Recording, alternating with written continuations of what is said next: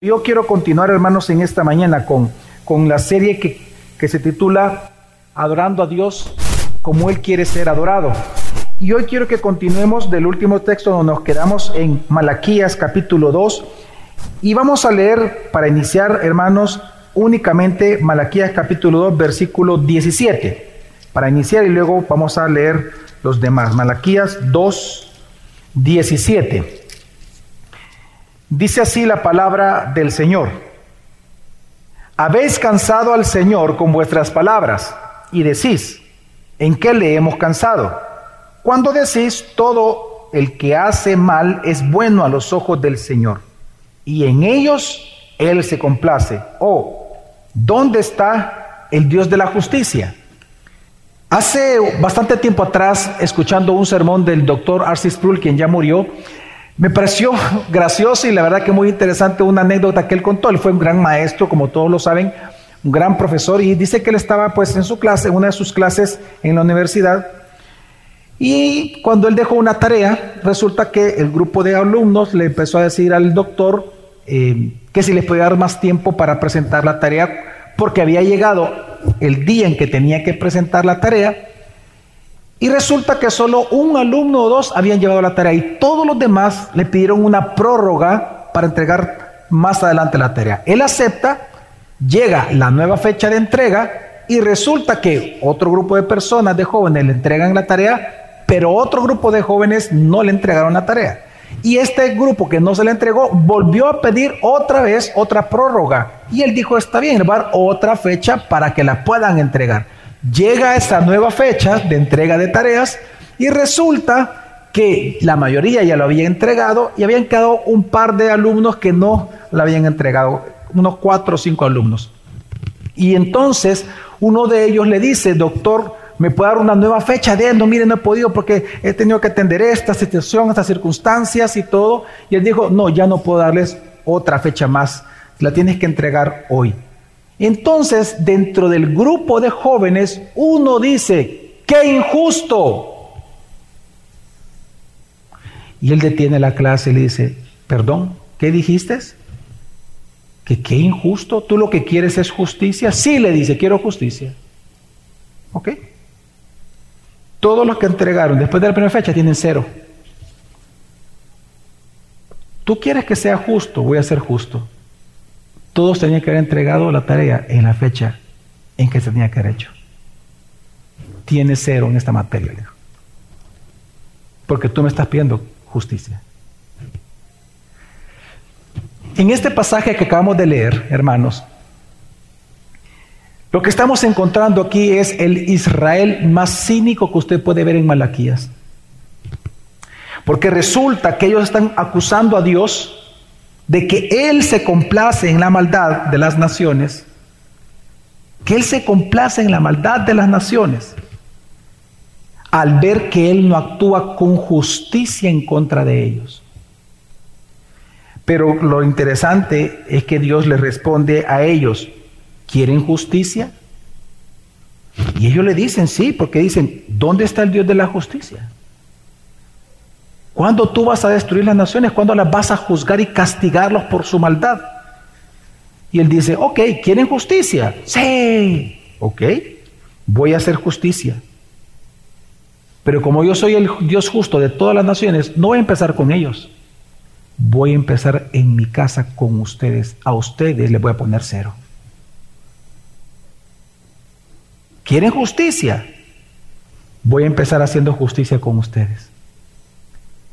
Y entonces en este texto lo que Dios anuncia es que porque Él es justo y ellos están pidiendo justicia, entonces Él va a venir con justicia. ¿Y qué va a hacer? Castigar al pecador y va a purificar a su pueblo, purificando dos cosas. El templo, para que la adoración vuelva a surgir de manera pura, y a la nación, para que los adoradores adoren con un corazón puro. Así que lo que Dios enseña, hermanos, en este pasaje que vamos a estudiar esta mañana, es que para adorarle, Dios lo que quiere es ser adorado como Él lo demanda. Amén, eso lo sabemos, amén. Pero para nosotros adorarle como Él quiere ser adorado, hermanos, se requiere un corazón puro. Y este corazón puro, porque Él viene a purificar, dice en este texto, Él viene a purificar, la palabra que se repite dos veces, viene a purificar para hacer justicia como tanto ellos lo piden. Lo que nos va a enseñar la Biblia, que para nosotros tener un corazón puro no se puede lograr por nada que usted y yo podamos hacer, sino que esta pureza viene de la persona de Cristo Jesús redimiendo nuestras vidas. Amén. Por lo tanto, en esta mañana yo quiero persuadirte en este pequeño, en este, en este texto, en este sermón, a que, hermano, adores a Dios desde la pureza de tu corazón regenerado. Y ese es el título del sermón, adora desde la pureza de tu corazón regenerado. Es decir, no adores a Dios en base a las tradiciones que por años tal vez has estado haciendo y que las aprendiste de tus padres o las aprendiste de la cultura. No busques adorar a Dios desde tu egoísmo o tus pensamientos particulares como persona de lo que ha aprendido a nivel de toda su vida. No lo adores desde las tradiciones, no. Adóralo como Él quiere ser adorado pero desde la pureza de tu corazón. Algo que en el Nuevo Testamento se nos enseña como en espíritu y en verdad.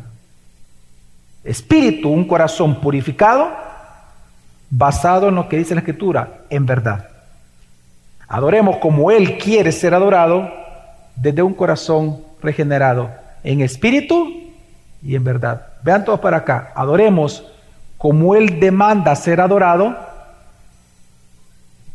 de un corazón regenerado, es decir, adorándolo en espíritu y en verdad, como Él quiere. Amén. Es lo que nos enseña este texto de esta mañana.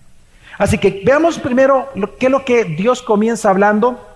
Recordemos que son discusiones, Él manda a llamar al pueblo y hoy va a hablar, los llama a una cuarta discusión. Y en esta cuarta discusión lo que Él va a acusarles es que ellos con lo que estaban enseñando y con lo que estaban creyendo ya tenían cansado a Dios. Hermano, no es que Dios se canse, ¿verdad? Recordemos de que es un lenguaje analógico. Dios nos tiene que hablar así para nosotros entender. Ayer yo le decía a un grupo de personas en la mañana en un estudio bíblico que teníamos dando unas, unas, unas capacitaciones, les decía de que, de que Dios tiene su propio lenguaje. Dígame usted con qué idioma se comunica el Padre con el Hijo y con el Espíritu Santo. Las tres divinas personas, ¿cómo se comunican? ¿En inglés? ¿En náhuatl? Eh, eh, eh, en, qué? ¿En chino? ¿Japonés? en nada de eso. Ellos tienen su propio idioma, un idioma divino, amén, el cual nosotros no podemos entender porque no somos dioses. Dios tiene que hablar con nosotros de manera analógica, ¿verdad? hablarnos a nuestro nivel hablar un lenguaje humano para nosotros entender. Entonces lo que vemos aquí es lo que dice, él comienza diciendo que él está cansado de oírlos a ellos. Ya está harto Dios. Veamos lo que dice. 17. Habéis cansado al Señor con vuestras palabras. Ya lo hartaron. Y ustedes dicen, ¿y en qué lo hemos hartado? ¿En qué lo hemos cansado? Cuando decís Ah, porque lo interesante, se da cuenta, es cuando decís. Es decir, porque ustedes están enseñando algo que Dios ya no quiere que lo enseñen. Ustedes están creyendo algo por lo cual están hablando algo. ¿El qué? Cuando decís, todo el que hace mal es bueno a los ojos del Señor. Y en ellos, es decir, en los malos, Él se complace. Y luego dice, y también donde está ¿Dónde está el Dios de la justicia? Así que, hermanos, Dios los acusa a ellos de cansarlo con lo que ellos estaban enseñando y creían. Ellos creían, en este texto lo vemos, dos mentiras. Dos.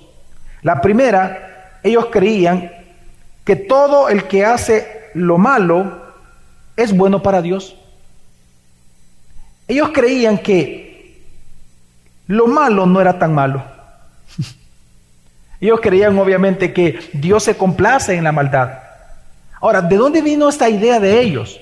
Ah, bueno, de, de la segunda parte.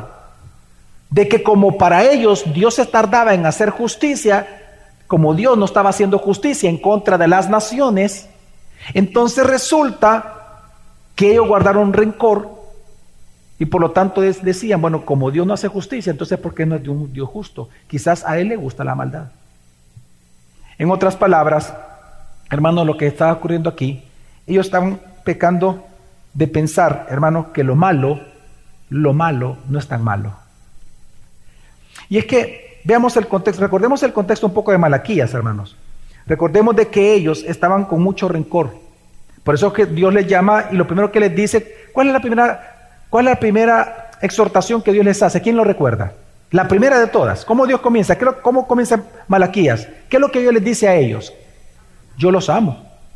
¿Por qué tiene que decirles eso? Porque ellos estaban rencorosos. Ellos estaban con mucho dolor en su corazón. Estaban pecando porque recuerde que ellos eran esclavos en aquel momento de los persas. Y ellos estaban esperando, recuerde que Malaquías es el último libro, obviamente son 300, 400 años de la línea de Cristo, y por lo tanto eh, fue la última revelación que recibieron ellos, y ellos estaban ya esperando todas las promesas que todos los profetas habían dado. ¿Cuál promesa? La del reino mesiánico. Ellos estaban esperando al Mesías.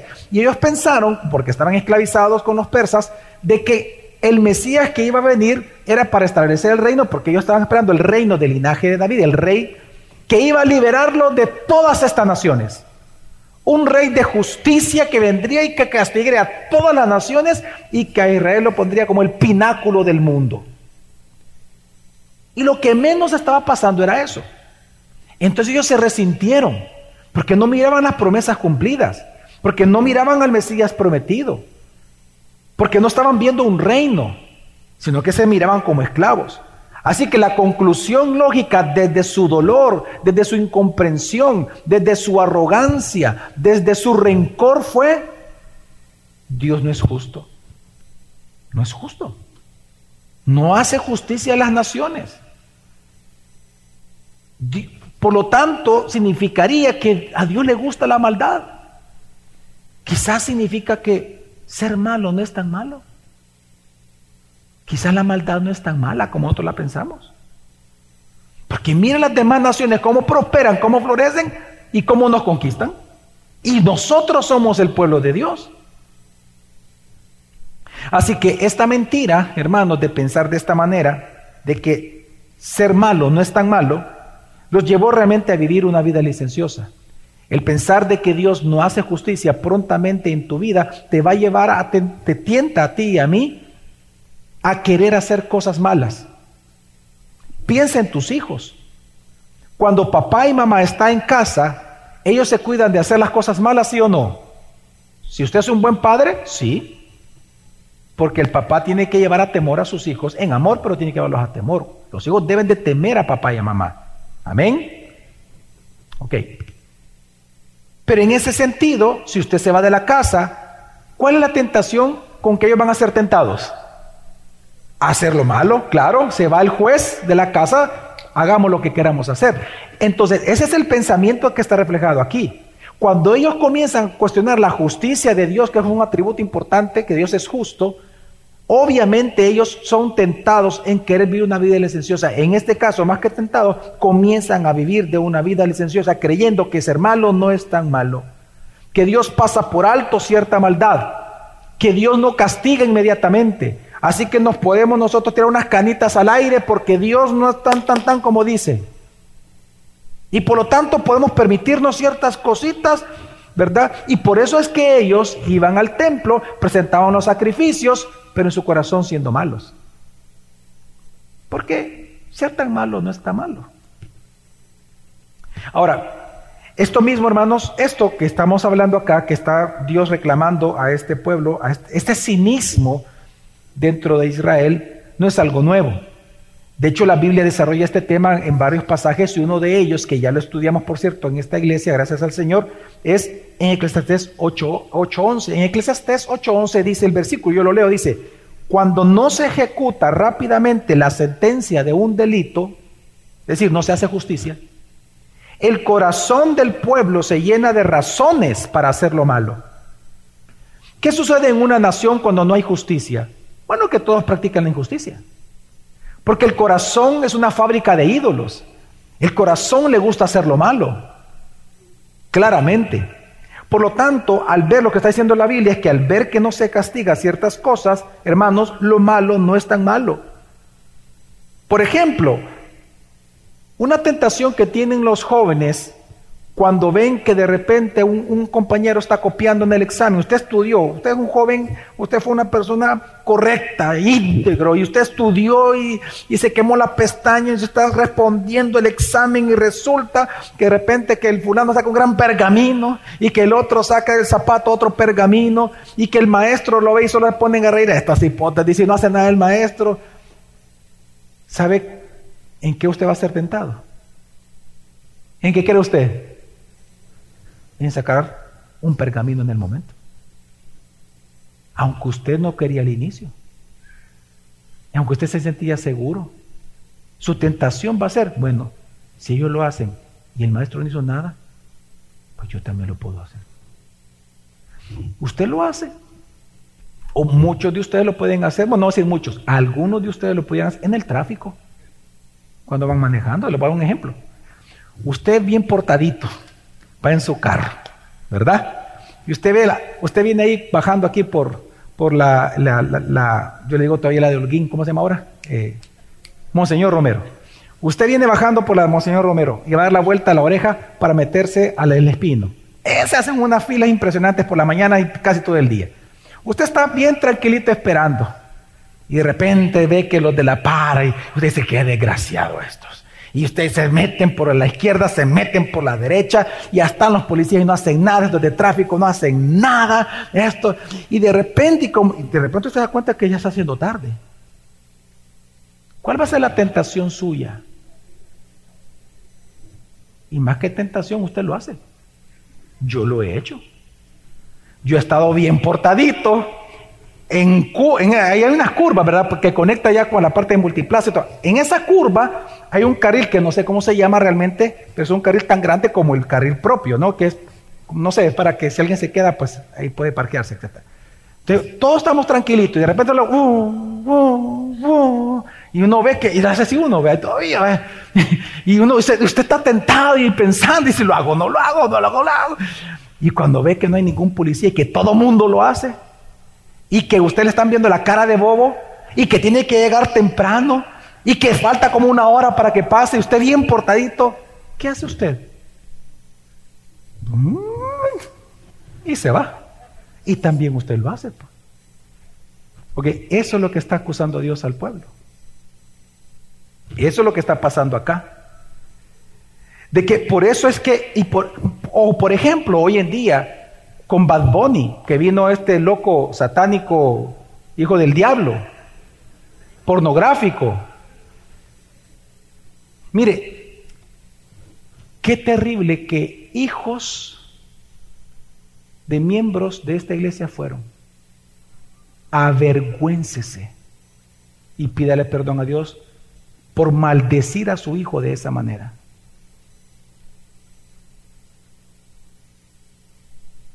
Si usted permite que sus hijos oigan tan solo a ese personaje, usted arrepiéntase como, como padre.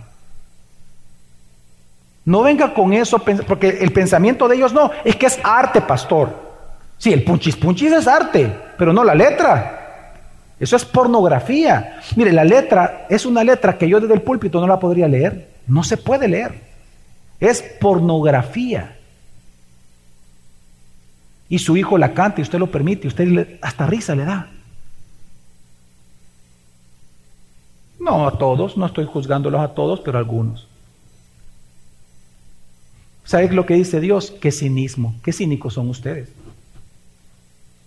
Porque ustedes me dicen, ¿cómo es que yo no actúo con justicia? ¿Por qué no meto preso a los corruptos? ¿Por qué no hago, eh, por qué no, por qué no hay más dinero en El Salvador? ¿Que por qué esto? Pero no se dan cuenta que los malvados son ustedes ahí mismo, dentro de mi pueblo, ahí hay malvados. Y a mí me están diciendo que yo soy el malo. Eso es lo que está hablando aquí Dios. Entonces, ante esta pregunta de ellos, ¿dónde está el Dios de la justicia? Porque recordemos que ellos eran así, ¿verdad? Malvado, haciendo pecado. Ya, ya venimos de, está el tercer capítulo prácticamente, ya venimos de dos capítulos viendo la maldad dentro del pueblo y resulta que ellos dicen, Mira las naciones, mira cómo sufrimos. ¿Dónde está el Dios de la justicia? Pues entonces, ante esa pregunta, Dios responde. ¿Sabe cuál es la respuesta de Dios? Aquí estoy. Nunca ha dejado de existir. Nunca me he ocultado. Aquí estoy. ¿Y qué es lo que voy a hacer? Pues Él anuncia que va a hacer dos cosas, y lo dice el texto bíblico. Vendré a ustedes, es lo primero que Él dice, vendré a ustedes, va a venir. Y dos, me acercaré a ustedes. ¿Pero para qué? Para hacerles justicia. Amén, amén. ¿Quieren justicia? Amén. Cero. Aplazados. Y va a venir, dice, como, como limpiador, dice, como jabón. Él mismo dice, llama así mismo jabón. Voy a venir como jabón a limpiar toda esta sociedad de ustedes. Voy a venir como purificador de plata. Interesante que no dice de oro. Porque es mucho más difícil limpiar la plata que el oro. Vendré como purificador de plata y como un jabón y vendré y empezaré por mis sacerdotes, por los sacerdotes, los voy a expulsar, voy a limpiar el templo de toda maldad. Y él dice, ¿para qué? Porque quiero volver a ver adoración agradable para mis ojos. Y luego de eso voy a purificar a todo el pueblo.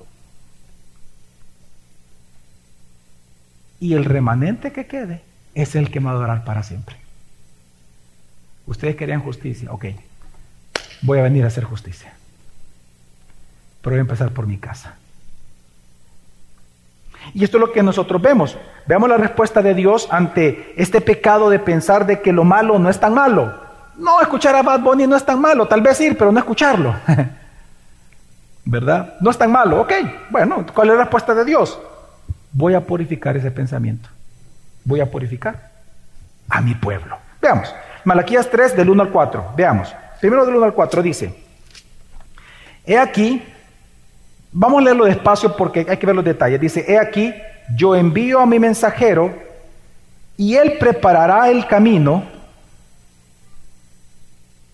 delante de mí. Una vez más, he aquí, yo envío a mi mensajero y él preparará el que, hermanos, camino para quién?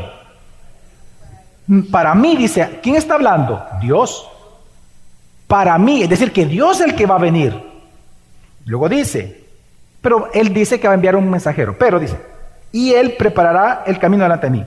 Y vendrá de repente a su templo el Señor a quien vosotros buscáis, y el mensajero del pacto en quien vosotros os complacéis.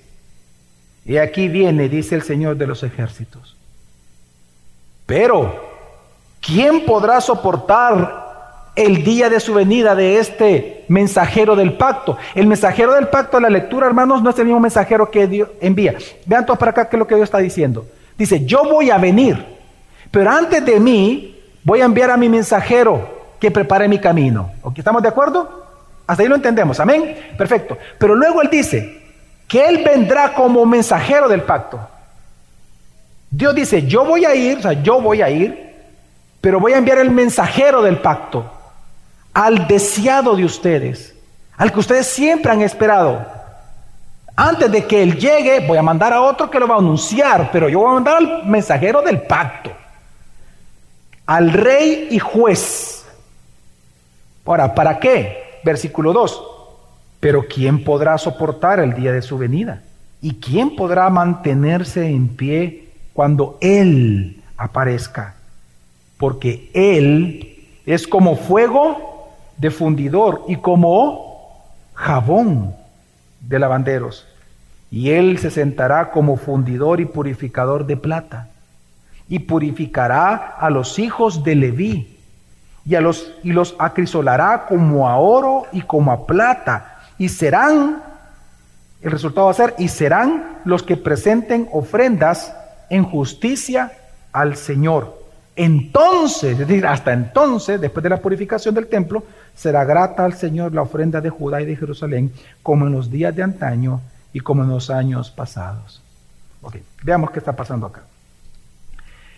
Hermanos, Dios dice aquí, yo vendré a ustedes y vendré al templo como el Señor a quien buscáis. Es lo que está diciendo, yo vendré, pero vendré como el mensajero del pacto al que ustedes buscan, al que ustedes tanto piden por justicia, a ese yo les voy a enviar. Yo mismo seré, pero yo lo voy a enviar. Interesante, estamos hablando ahí un solo Dios, pero hablando en plural. Interesante. Trinidad. Y entonces dice, yo vendré, pero enviaré a mi mensajero del pacto, vendré como un mensajero del pacto. Pero antes de que yo venga como el mensajero del pacto al que ustedes buscan, voy a enviar un mensajero. Y esto es importante porque, mire, en el tiempo, en este tiempo, cuando un rey, este es un lenguaje, este es un lenguaje de, de, reyes, lo que está ocupando aquí Dios, un lenguaje de monarquía. Cuando un rey iba, de visita a otro reinado, se enviaba un mensajero, un pregonador, que no solamente anunciaba al rey que venía, sino que el mensajero tenía el encargo de limpiar el camino de cualquier obstáculo para que su rey entrara sin problemas a la ciudad. ¿Me estoy dando a entender, hermanos? Ok, pues Dios dice, antes de que yo vaya, porque los voy a ir a visitar, voy a mandar mi mensajero. Ahora, ¿cuándo? ¿Cuándo Dios lo va a mandar? Perdón, ¿a dónde Dios lo va a mandar? Dice, ¿a dónde Él va a llegar? Al templo, dice. ¿Cuándo? Dice el versículo 1, y vendrá de repente al templo. Esta palabra de repente dice que súbitamente, en hebreo súbitamente, es decir, sin avisar, hermanos, vendrá el rey. El mensajero sabemos que ya pasó, él va a pasar rápido, ¿verdad? Él solo anuncia y va a limpiar, prepara el camino para su rey. Pero el rey va a llegar, dice. Y cuando yo llegue en forma de un mensajero del pacto, en forma de rey, voy a llegar al templo. Esa es la profecía, al templo. ¿Y, en qué momento, Señor, vas a venir al templo? De repente, sin avisar, sin que nadie se lo espere. Cuando nadie lo espere como ladrón en la noche, ahí voy a llegar al templo. Pero Señor, ¿a qué? Versículo 2 al 3. Él vendrá a purificar el sacerdocio. ¿Qué significa purificar? Porque es la palabra que aparece. Volverlos puros vendrá a limpiar el sacerdocio. Él viene como fuego fundidor y como jabón. ¿Cuál es la meta? A que vuelvan a adorar a Dios como Él quiere ser adorado. ¿Cómo? Con ofrendas, dice ahí, de justicia. ¿Qué es esa frase de ofrendas de justicia? Digan conmigo, ofrenda justa. Digan conmigo, la adoración correcta con un corazón puro. O digan conmigo, la adoración correcta desde un corazón justo. Es decir, lo que Dios está anunciando es lo siguiente, que Él va a venir a purificar a sus sacerdotes para que vuelva una vez más su pueblo a adorarlo con una, adoración pura, porque resulta que sus vidas, su mente y su corazón estarán puros, porque Él lo va a purificar. ¿Me doy a entender, hermanos? Ahora, pero resulta también que este mismo Señor del pacto no solamente se iba a acercar al templo a purificarlo, sino que hoy se va a acercar, el versículo 5 anuncia, que se va a acercar al pueblo general para purificar a todo el pueblo, porque no solo los sacerdotes estaban pecando. Leamos versículo 5 y dice, y me acercaré, ya no dice vendrá, porque ya vino. Una vez vino, dice, me acercaré, y me acercaré a vosotros para el juicio. Para juicio. Y seré un testigo veloz contra los hechiceros, contra los adúlteros, contra los que juran en falso y contra los que se oprimen, los que oprimen al jornalero en su salario, los que no pagan buenos salarios, a la viuda y al huérfano, contra los que se niegan, los que niegan el derecho del extranjero y los que no me temen, dice el Señor de los ejércitos. En otras palabras, Así como Dios va a juzgar a los sacerdotes en el templo para que la adoración correcta de un corazón puro vuelva a surgir como era de antaño, ahora Dios va a juzgar a todos los pecadores de toda la nación, purificándolos de sus inmoralidades. ¿Para qué?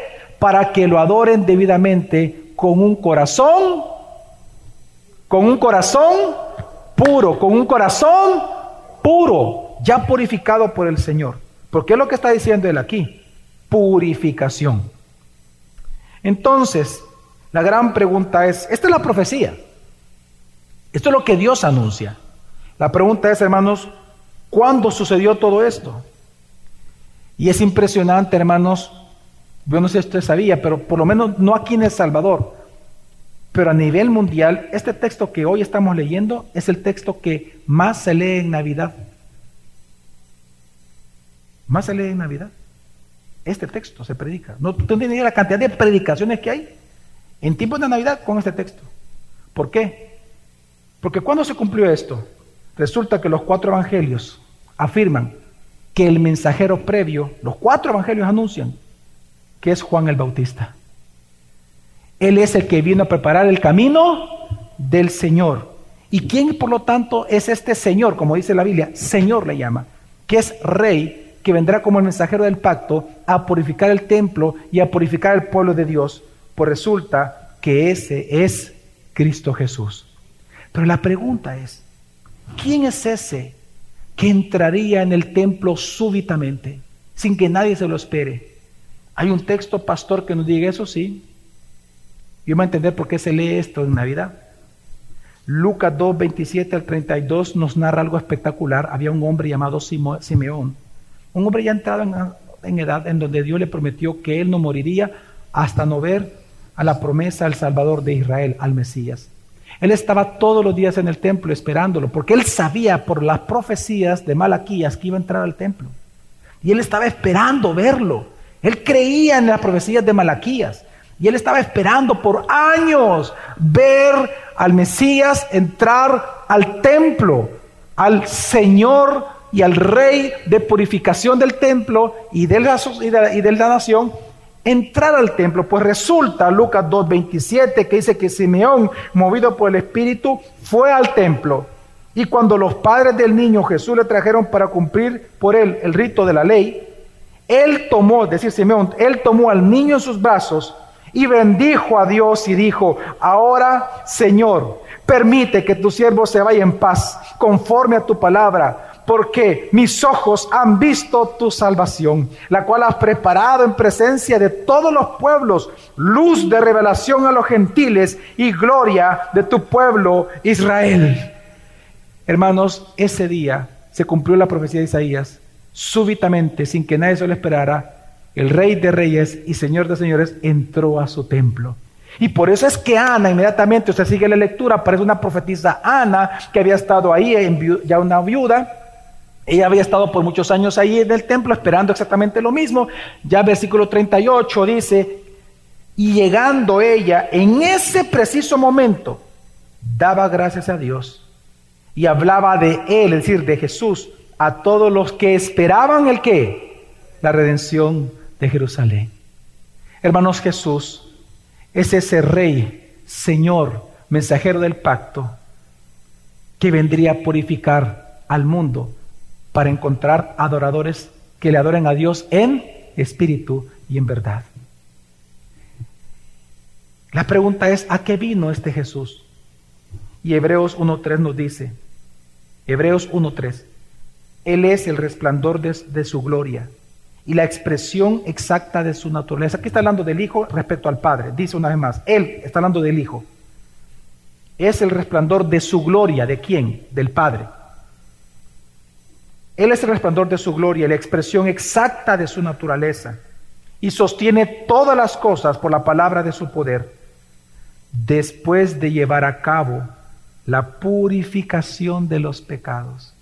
El Hijo se sentó a la diestra de la majestad en las alturas. ¿A qué vino Jesús también? A purificar para su Padre un pueblo para que hoy le adoremos desde un corazón purificado como Él siempre ha querido ser adorado, en espíritu y en verdad. Hermanos, hermanas, Jesús es este Rey y Señor del pacto. Y Él vino a salvarnos, pero también Él vino a purificarnos, a darnos un corazón nuevo, para que ahora podamos adorar a Dios una vez más desde un espíritu ya regenerado, pero también obedeciendo a la palabra de Dios en verdad. Y por lo tanto, ya no se requiere que usted y yo, como creyentes de gracia sobre gracia, ya no se requiere que presentemos más sacrificios animales. No se requiere que nosotros hagamos lo que la ley de Moisés decía respecto a, a la adoración sacrificial, no, sino que ahora lo que Dios demanda de ti y de mí es una adoración sacrificios espirituales, dice, que sean agradables a Dios. Lo que Dios espera es que con tu vida y con mi vida, a través de nuestro, de nuestro cuerpo como sacrificio vivo, adoremos a Dios como Él quiere ser adorado. Hermanos, hermanas, ahora somos sacerdotes de Dios.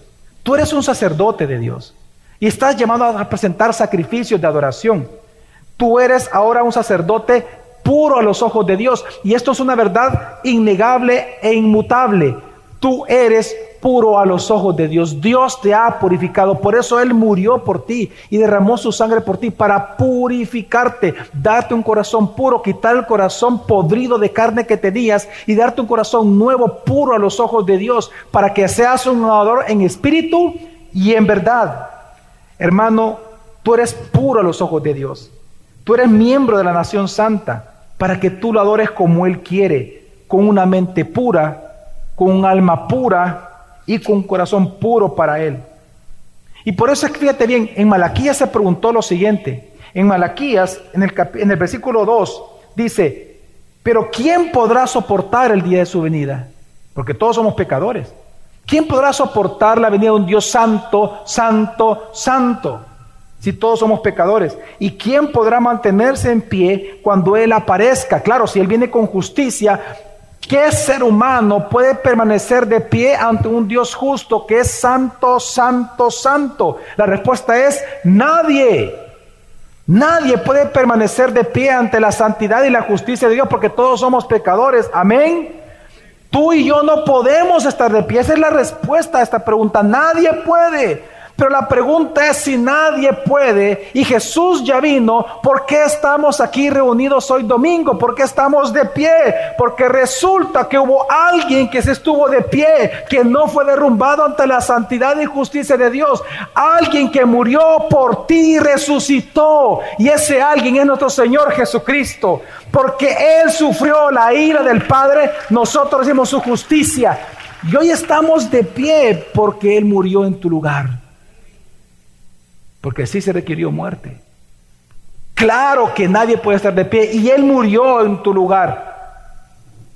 Él recibió los azotes en tu lugar. Él recibió la ira del Padre en tu lugar.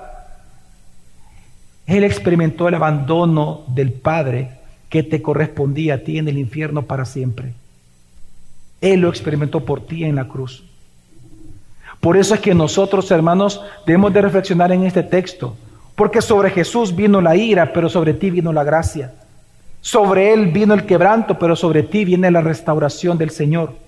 Sobre Él vino la muerte y sobre ti vino la vida. Sobre Él vino el dolor y sobre ti vino la sanidad de tu pecado.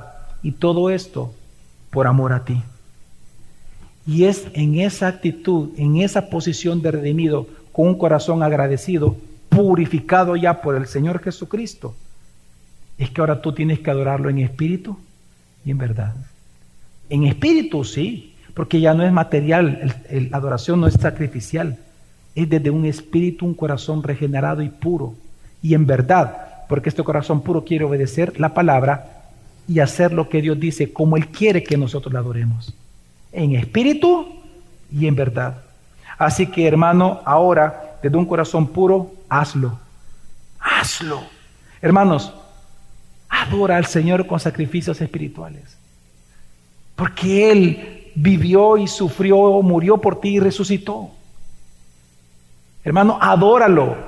Adóralo con sacrificios espirituales. ¿Cuáles son los sacrificios espirituales? Oración, congregarse, cantar salmos, himnos y cánticos espirituales ofrendando generosamente, todo eso ya lo hemos predicado, son sacrificios espirituales que solo le compete a la iglesia de Cristo. No es el pagano el que va a adorar a Dios de esa manera. Mira, aunque el pagano lo haga, Dios no lo recibe. Mire, perdóneme, el peor, o sea, el, peor de los pecadores puede venir a este mundo, puede venir a la iglesia y entregar todas sus riquezas y aún así no es adoración para Dios. Porque la adoración que Dios recibe solo viene de un corazón puro, regenerado por el Hijo, por el mensajero del pacto. Si Dios recibiera adoración del mundo en su pecado, entonces Él es injusto.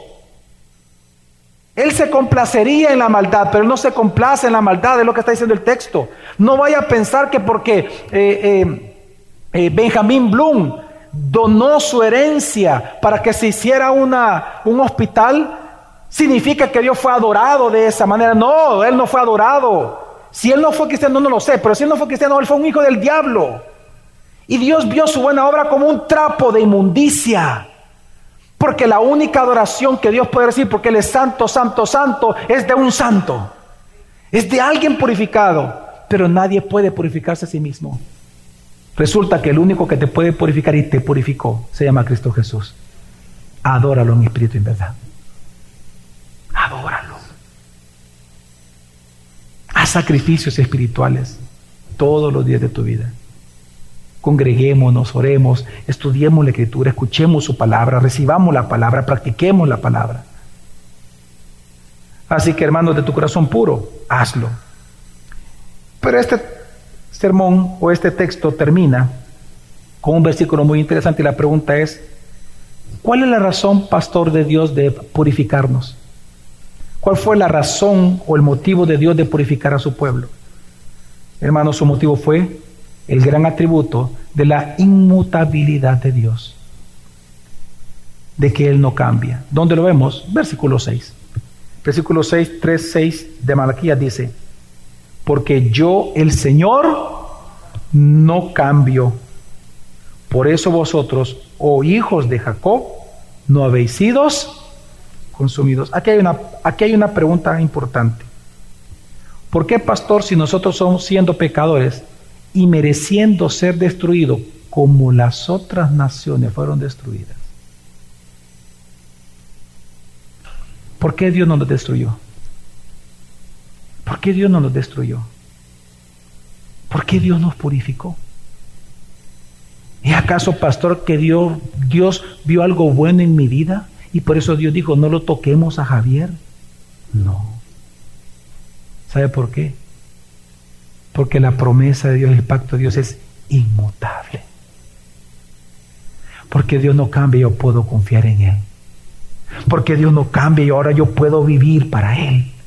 Porque Dios no cambia o yo puedo ser consciente que si Dios me purificó en lugar de matarme, hermano, es porque Él es inmutable. El día de ayer yo le estaba compartiendo a, un, a uno de los pastores que me decía, mire pastor, fíjese que aquí lo escuchan bastante en Aguachapán, me decía, de verdad, le digo, sí, aquí escuchan mucho los sermones de gracias de gracia, pero verdad que ustedes antes eran otra iglesia, ¿verdad? Otro nombre, y les conté, sí, sí, éramos sí, y, y, era, y, ¿pero qué eran ustedes? Ah, no, era una locura, le digo, éramos, éramos una iglesia de nombre pentecostal, pero de práctica éramos neopentecostales, y le dije lo siguiente, mire, voy a explicar algo, le hace más de veintipico de años, le dije, Yo presenté fuego extraño al Señor, le dije. Y prediqué fuego, extraño desde el púlpito. Y le conté algunas de las locuras que ustedes saben que yo hacía en aquel momento y temas, etc. Y le dije esto al hermano, ¿sabe qué le dije? Dios tendría que haberme matado. Le ¿Por qué me dice? Porque yo presenté fuego extraño desde el púlpito. Y si yo voy a la Biblia, Dios mató a los que presentaron fuego extraño. Dios no soporta corrupción en su adoración, no lo soporta. Dios me tendría que, de verdad, literalmente, me tendría que haber matado hace 20 años. Pero no lo hizo. Porque su promesa es inmutable. Porque Él es un Dios de gracia. Me dio otra oportunidad. Y el pastor me dice, su llamado, ¿verdad? Que es, su llamado es fiel, me dijo, ¿sí? Porque Dios es fiel, es que yo estoy aquí hoy hablando con usted, Yo no tendría que vivirle. Yo llevé a confusión a mucha gente. Y aún así Dios me dio la oportunidad de servirle. ¿Sabe por qué le digo esto, hermanos?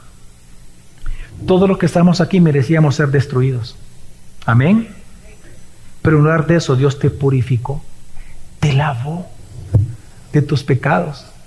Mire, hay unas escenas muy bonitas que yo recuerdo en los viajes que yo he hecho, por ejemplo, a Asia, a Corea.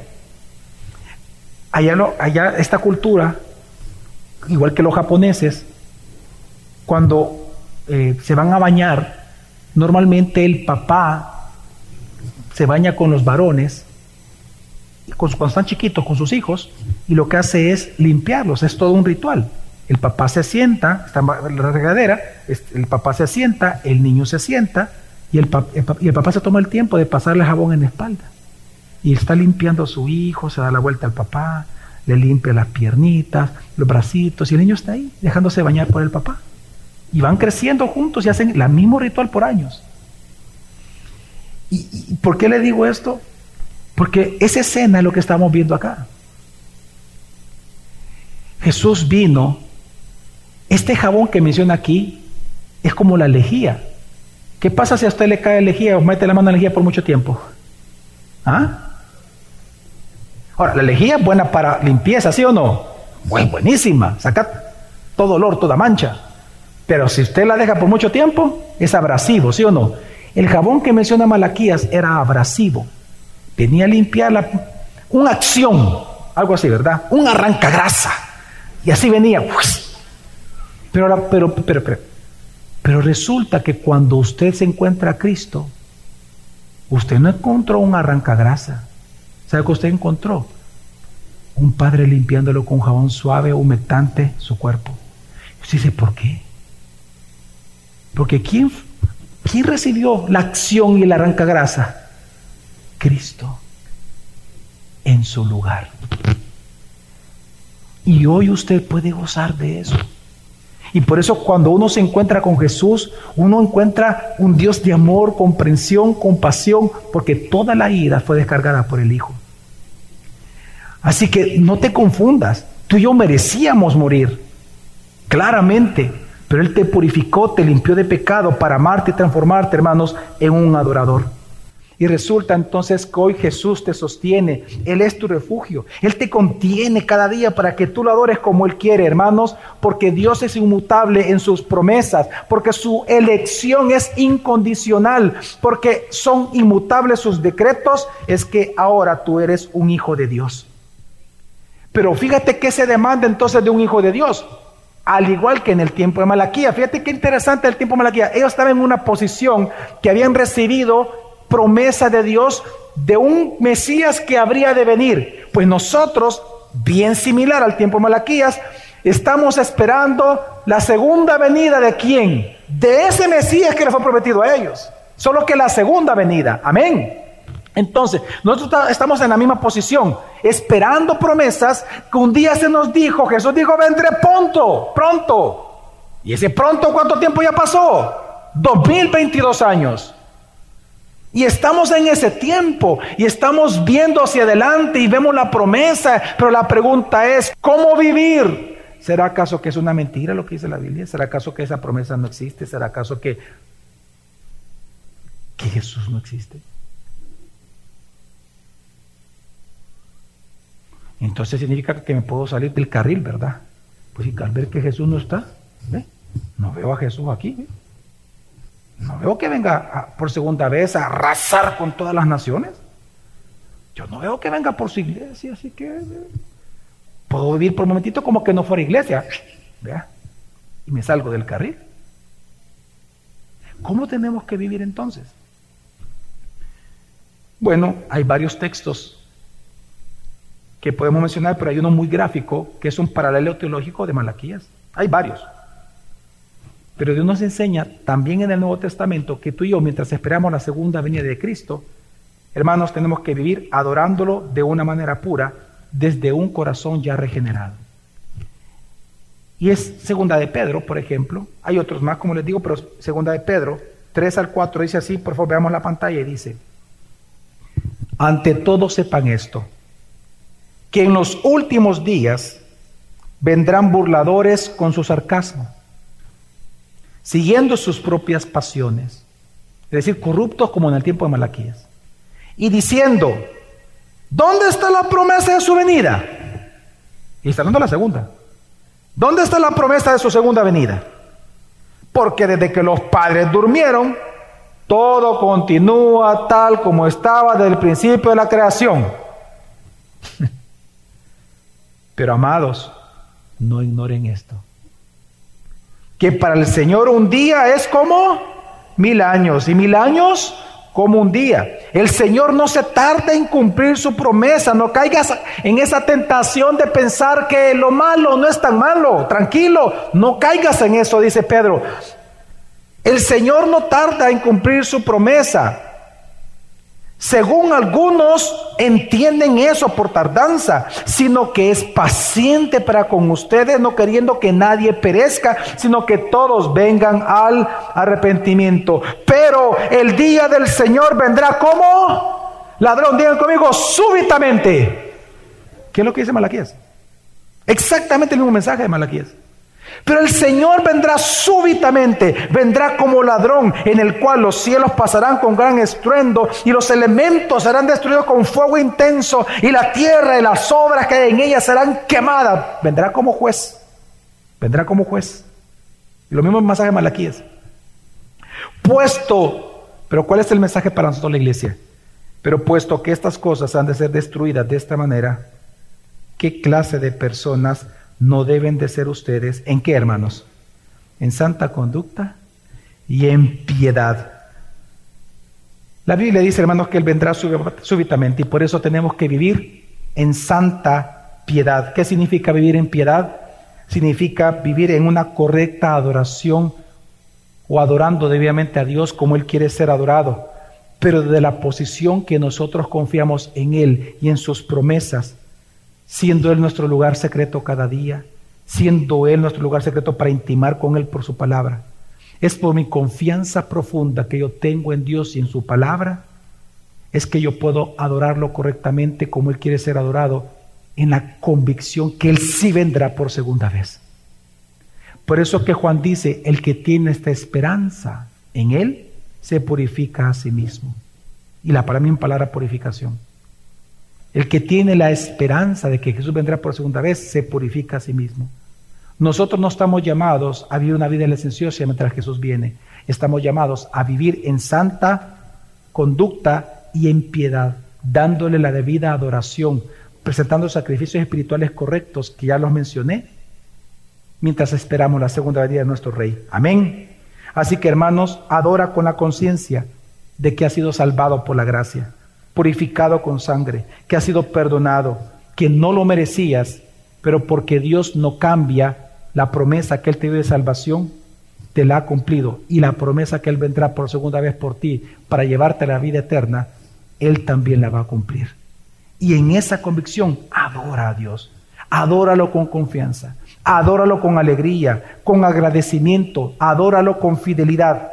No lo adores desde tus viejas costumbres. Ya elimina las viejas costumbres de adoración. Ya no lo adores con la vieja religión. Ya no lo adores con tu orgullo, con tradiciones de hombres, ni con supersticiones. No lo adores con supersticiones, buscando profecías. Pues, aquí en el, Evangélico del Sabor hay muchas cosas, ¿no? Buscando a los supuestos profetas, apóstoles, ah, buscando adorar a Dios a través de de, el famoso yo declaro, todo eso, yo decreto, yo confieso, yo masco chicle, yo bailo tango, todos los gestos, o sea, todo eso, no lo adores desde esa postura, no lo hagas así, no le llames a lo bueno malo y a lo malo bueno, no lo adores desde una posición de que lo malo no es tan malo.